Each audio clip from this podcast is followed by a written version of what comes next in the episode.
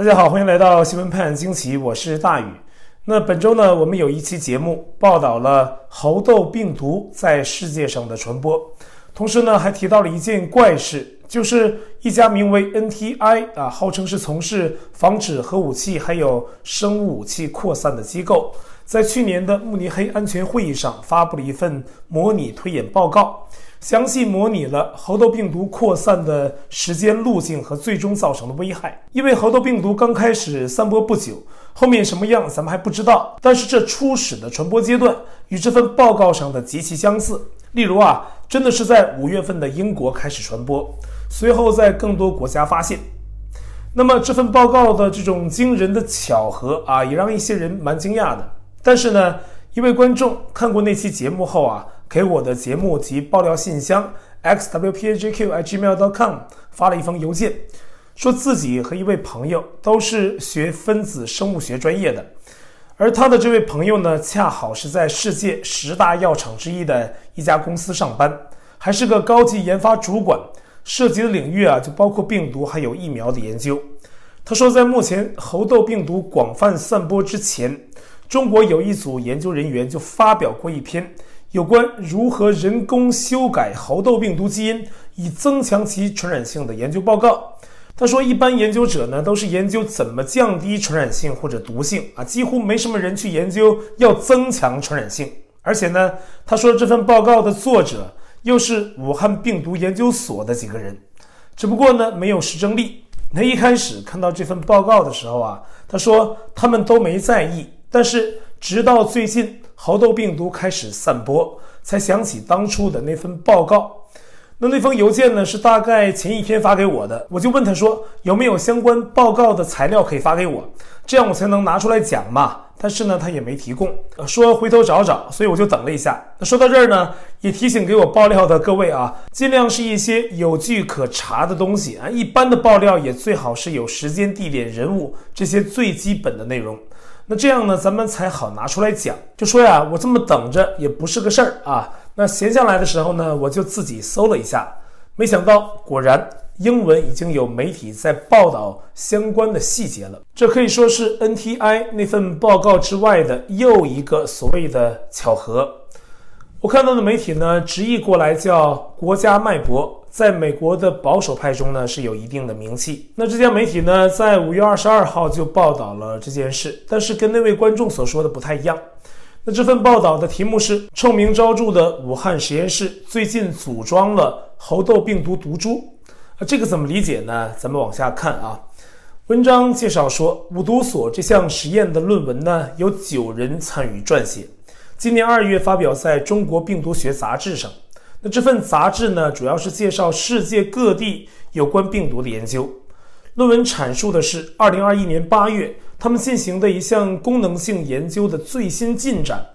文章写的呢，含有大量的医学专业的术语，解释起来呀是比较繁杂困难。我仔细读了一下啊，发现他这个实验的目的啊，简单来说，就是当时他们发现猴痘病毒已经在世界各地感染人类了，但是中国还没出现。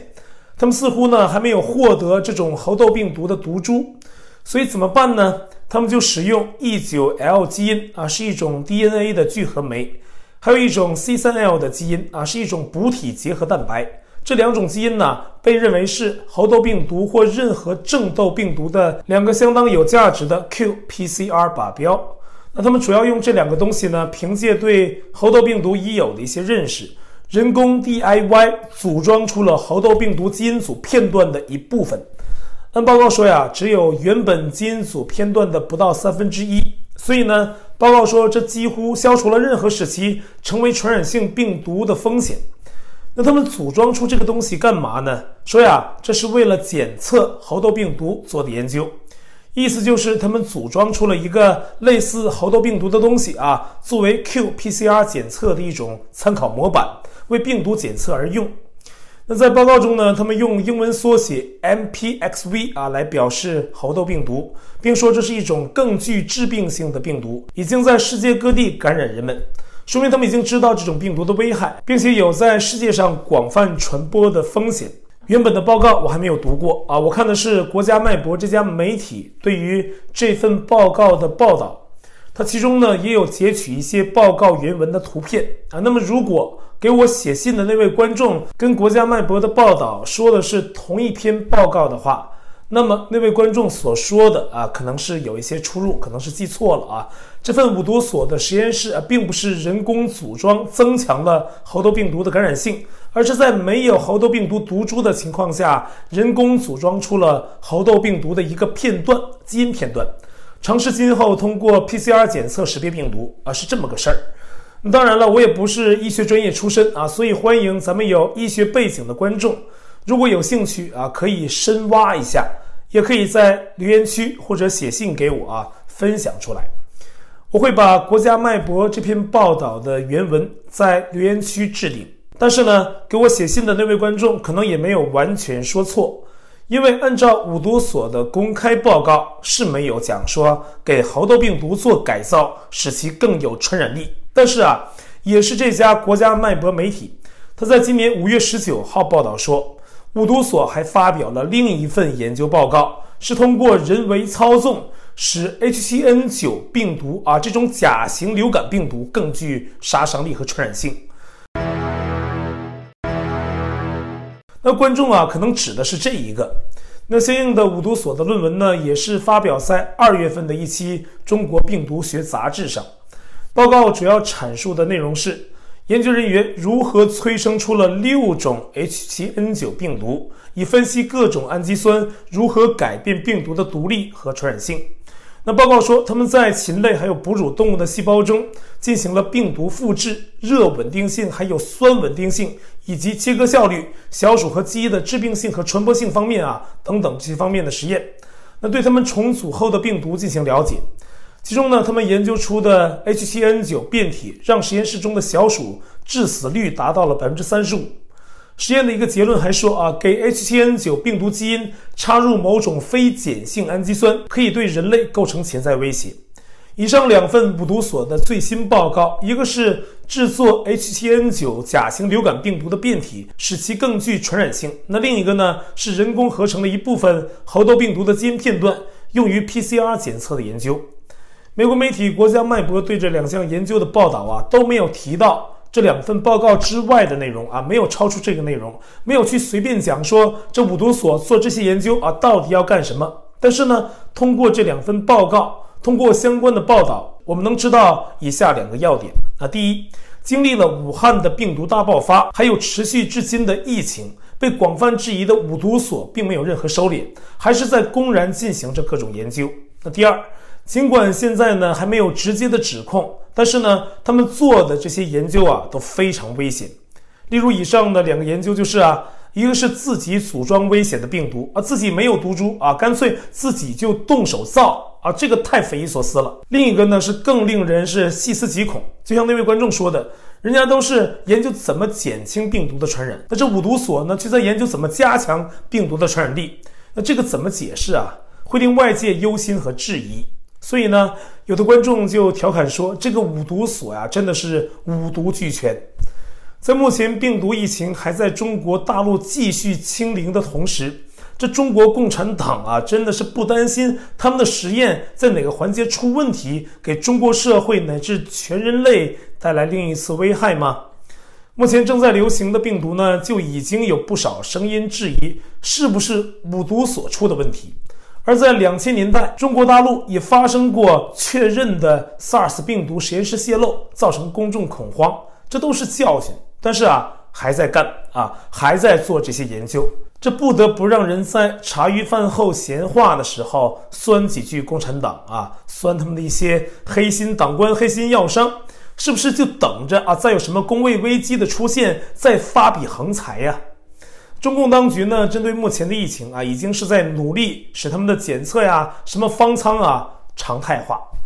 中共教育体制下的一个幼儿读本里啊，都开始普及一首儿歌啊，什么红罐罐、白签签，一起排队做酸酸，做完酸酸吃饭饭，吃完饭饭等蛋蛋，蛋蛋出来继续排队做酸酸，在家待着防关关啊，不能出去胡窜窜，胡窜窜可能得关关，弄不好要烫板板。啊，这种儿歌给小孩子读，不说吓唬孩子啊，就说你要是把这种变态的防控要一直延伸给下一代吗？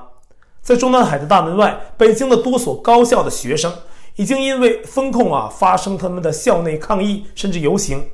在北师大校园内啊，聚集抗议的学生甚至喊出了“陈胜旺、大楚兴”这样的反对暴秦的人民起义的口号。而这呀，可是在六四纪念日之前的北京啊，这学生都敢这么喊了，就是因为防控不合理，学生追求合法权益不得啊，长期以来呢，把人给逼急了。而学生的要求很简单，要明确放假时间和能否返乡，而不是被憋在学校里隔离，而且要求学校要正面回应诉求，而且不能秋后算账。有一位深圳观众，他的小孩是北京中央音乐学院的学生，那里一样发生了学生的抗议。原因呢也是很简单，疫情后呢，学校不让孩子回家，也不让点外卖，吃饭呢就只能去食堂，而且呢菜价越来越贵，学生因此闹了一次，没成功。但现在私下里呢也是怨声载道，一份几根草的青菜啊就卖五块人民币，这难道是法国的某种名贵蘑菇吗？还是什么米其林大厨的佳作啊就卖这么贵？而在这么乱的情况下啊，中共总理李克强。还在五月二十五号开了什么稳经济大盘的十万人大会，各地省市县都有分会场。原因呢，就是中国经济到了十分危急的地步。可是即便如此，会上也没有一个字儿说要放松伤害经济、伤害人民的防疫管制，也没有对任何已有错误的政策进行反思。而是离开这些根本问题啊，去单纯要求全国官吏在这个烂摊子上想办法把经济搞好。拜托，土地长不出禾苗，是因为缺水、缺养分，不改善土质，它能长出什么呢？只能是政治上的大跃进，最后一败涂地。好，我在台视广场上面的官方公告群是 t w 斜线大于 news，观众讨论群是 t w 斜线 x w p a j q 下划线 u s。节目信箱是 xwpajqhmail.com 还有我的会员网站网址是大于 us.com，也欢迎您订阅本频道并点击小铃铛获得节目发布的通知。那感谢您的收看，我们下期节目再会。